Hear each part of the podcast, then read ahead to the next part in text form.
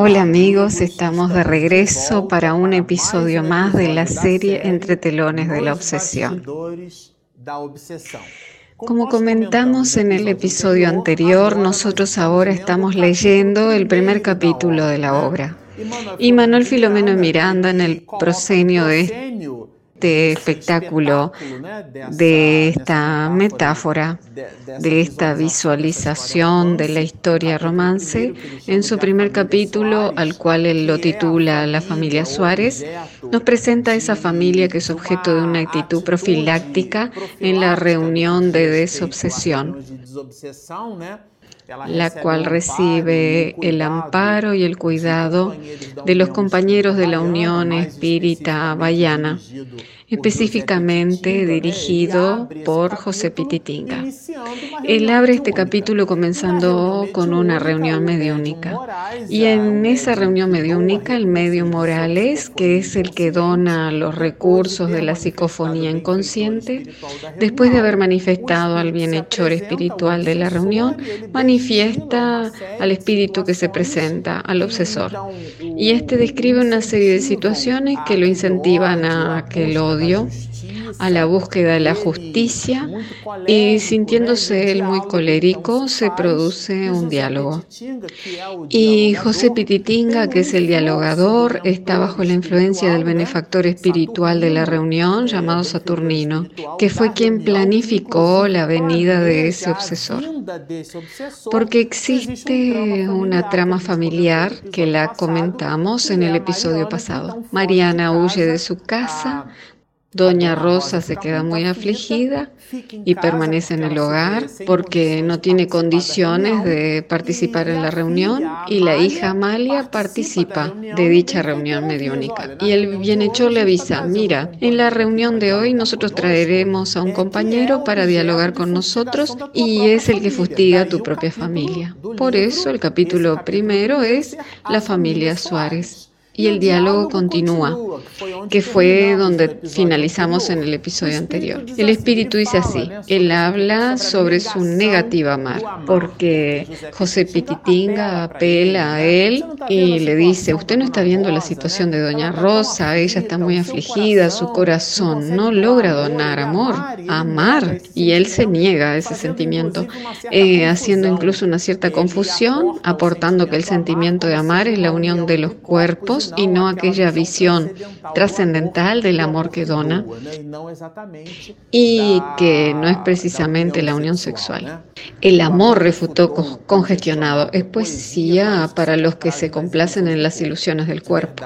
En realidad José Pititinga hablaba de otro tipo de amor, eh, lo cual nos muestra incluso que el espíritu en aquella época tenía otra faja de observación, otra visión, y nos dice así, desde que se aliaron los dos para aniquilar cosa que no consiguieron, mi vida fue destrozada para siempre.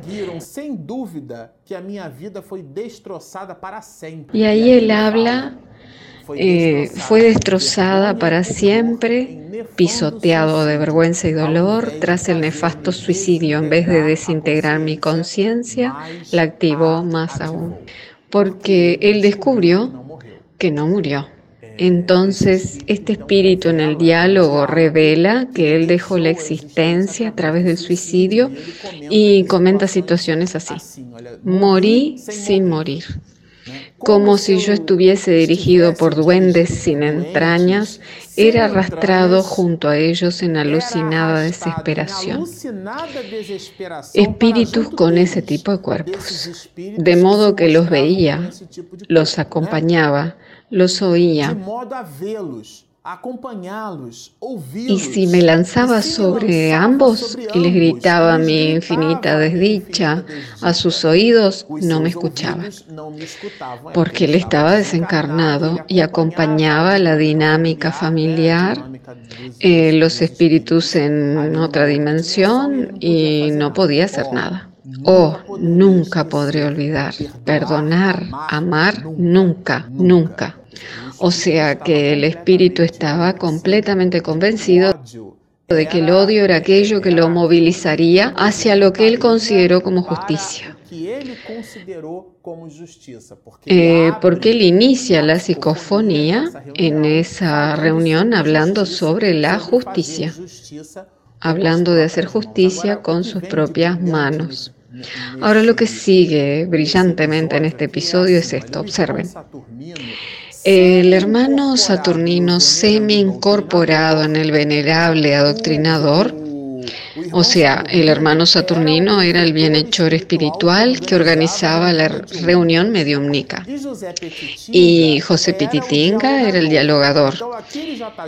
Entonces aquí nos está diciendo Miranda que bajo la influencia del bienhechor espiritual, esto quiere decir que nosotros en este momento tenemos más de un medio en la historia. Tenemos al espíritu que utiliza la condición mediúnica del medium Morales y tenemos al bienhechor espiritual que utiliza la condición mediúnica de José Pititinga, que es Saturnino. Muy interesante esto. Lo levantó.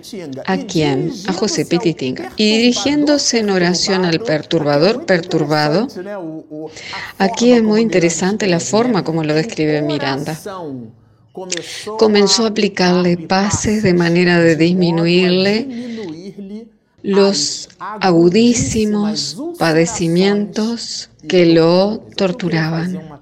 Eh, aquí quisiera hacer una pequeña pausa. Yo recuerdo que una vez estábamos realizando un trabajo en una casa espírita. Era el aniversario del hogar Fabiano de Cristo y decidimos estudiar su obra. Y de pronto estudiándola, nosotros leímos un trecho de la biografía de Francisco de Asís, en la cual dos de sus seguidores le indicaron que habían dos asesinos en los alrededores de la iglesia y ellos querían saber lo que debían hacer.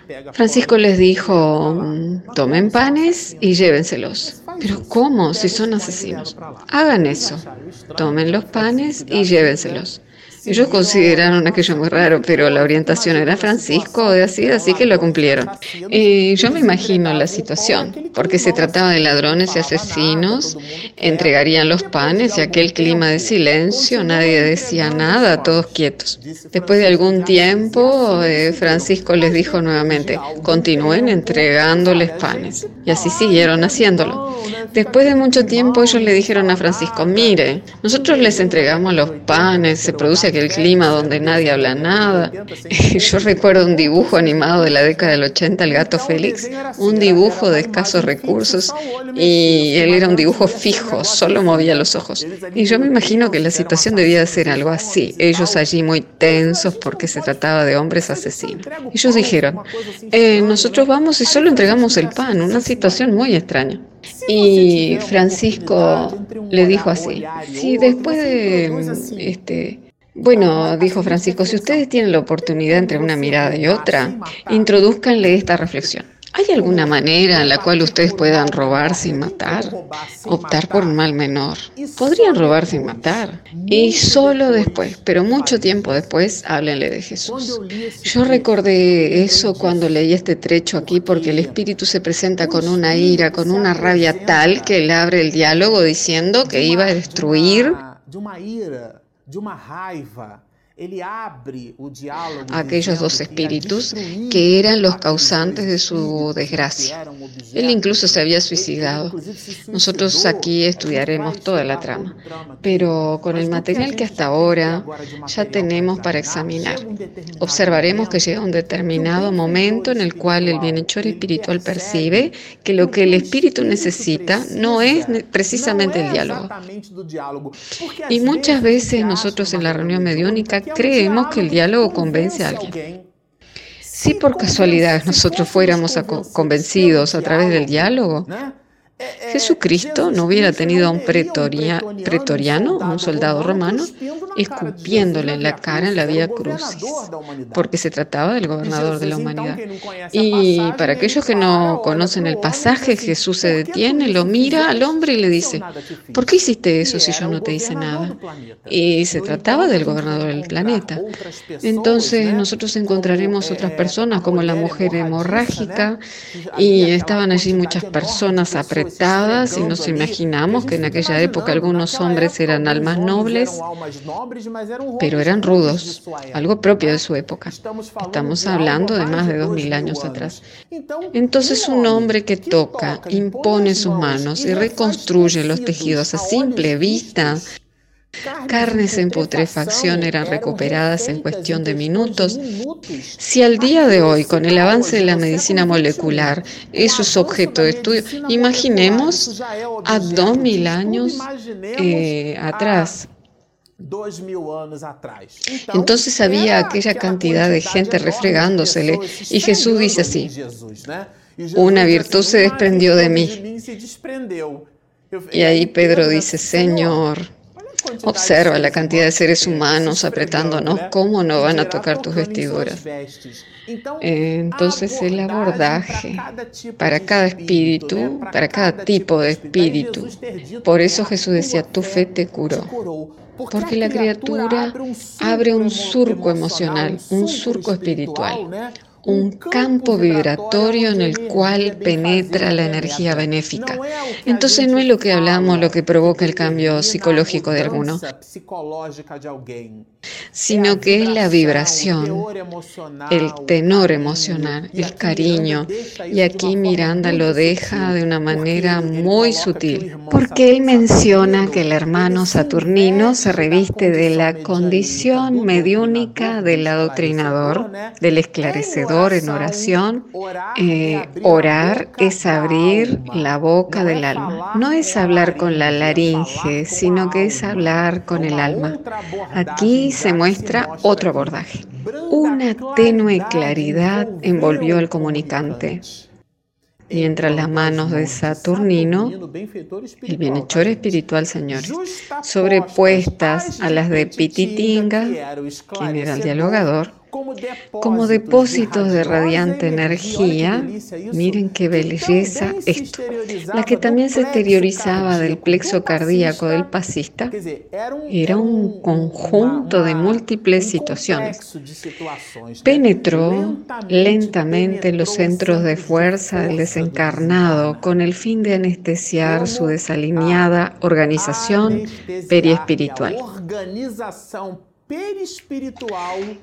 Quiere decir que aquí es una acción que se produjo en el dínamo de José Pititinga como espíritu encarnado, con el concurso benéfico del instructor espiritual saturnino, y eso creó una especie de potencia en la cual el volumen se amplió y penetró perispíritu a perispíritu en la organización periespiritual de aquel espíritu que se manifiesta a través del medio. ¿Y qué sucede? Con voz compasiva, el director de los trabajos comenzó a exhortar. Duerme, duerme, hermano mío. Observen qué maravilla. El sueño te hará bien. Procura olvidar todo para recordar solamente que hoy es un día nuevo. Duerme, duerme, duerme. Eh, A mí me gusta mucho esta idea del sueño, porque cuando nosotros estábamos leyendo esto aquí, eh, por ejemplo, cuando usted hace una actividad física, usted tiene una planificación y en aquella actividad física, por ejemplo, se organiza para participar en un maratón de 5 o 6 kilómetros. En consecuencia, usted realiza la preparación física. Usted tiene hábitos alimenticios correlacionados a la actividad que se presentará. Si usted tiene cierta o, o no cierta patología, este, usted busca un preparador físico, se controla, busca a un nutricionista y tiene que buscarlo. Es importante decirlo, usted tiene que buscarlo porque no será correcto hacerlo leyendo cosas en internet. Pero existe algo tan o mucho más importante que la preparación física y que es el sueño.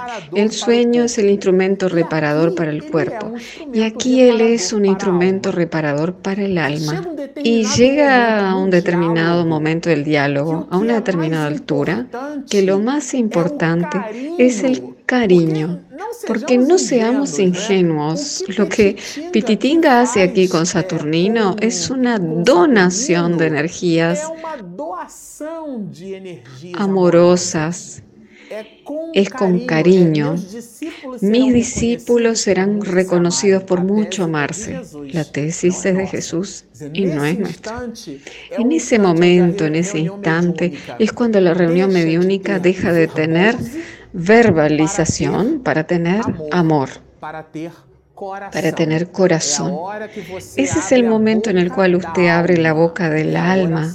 Es el momento en el cual usted vibra en consonancia con aquel espíritu. Bañado por energías balsamizantes y dominado, dominado por las vibraciones hipnóticas que fluían de Saturnino a través de Pititinga, entonces el mentor espiritual producía aquellas vibraciones, aquellas vibraciones pasaban por Petitinga y llegaban a aquel que él calificó como perseguidor.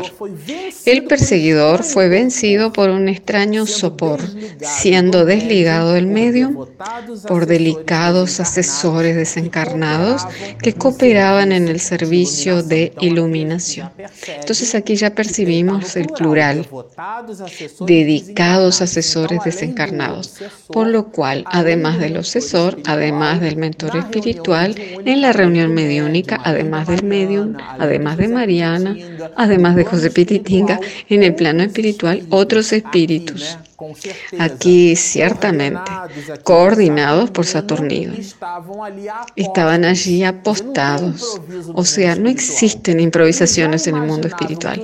Él ya se imaginaba que el diálogo arribaría a un punto clímax de observación en el cual lo que sería necesario realizar era anestesiar el alma. No era el diálogo ni el convencimiento a través de las palabras. Eh, cierta vez Divaldo nos comentó así en una conferencia, que Joana de Angelis le dijo a él, en verdad, nos brinda a todos nosotros una gran enseñanza. Si no son tus actos los que hablan sobre ti, no serán tus palabras las que lo hagan. Es decir, que si nosotros no convencemos a las personas por el trazo de nuestro carácter en nuestras actitudes, no será lo que digamos lo que modificará a alguien. Además, nosotros no tenemos ese poder de convicción sobre nadie, porque son las personas que se modifican a sí mismas.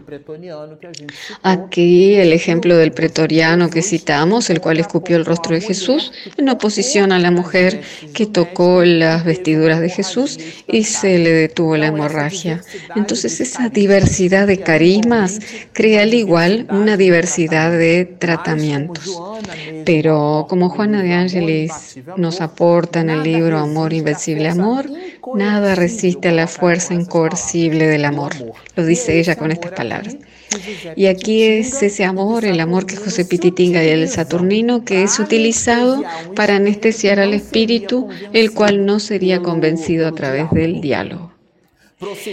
Prosiguiendo los trabajos de orientación, ya que otros sufrientes desencarnados debían ser asistidos, y antes de dar término a la reunión, el mentor volvió a incorporar para informar que gracias a las bendiciones del Señor, la primera etapa del programa la primera etapa del programa de asistencia a la familia Suárez llevada a cabo en aquella noche había sido coronada por el éxito. Es importante decirlo, al comienzo de la obra, Miranda menciona que ese apoyo espiritual, los bienhechores solo lo promovieron, digámoslo así, Al igual que una inversión, ¿no es cierto, señores? Nadie invierte en una acción que no dará lucros. Entonces, cuando el mercado de acciones de la bolsa de valores, cuyo valor es especulativo, y en economía aprendemos eso, los dos grandes brazos que movilizan a la economía del planeta son eh, la confianza y la empatía. Lo que provoca que alguien le venda a otro con una ganancia menor es la confianza de que el otro pagará y el fundamento de que se dará como contrapartida el dinero y la empatía también. Entonces un negocio se cerrará probablemente muchas veces cuando en una mesa de reuniones se produce una empatía. Y usted cierra ese negocio.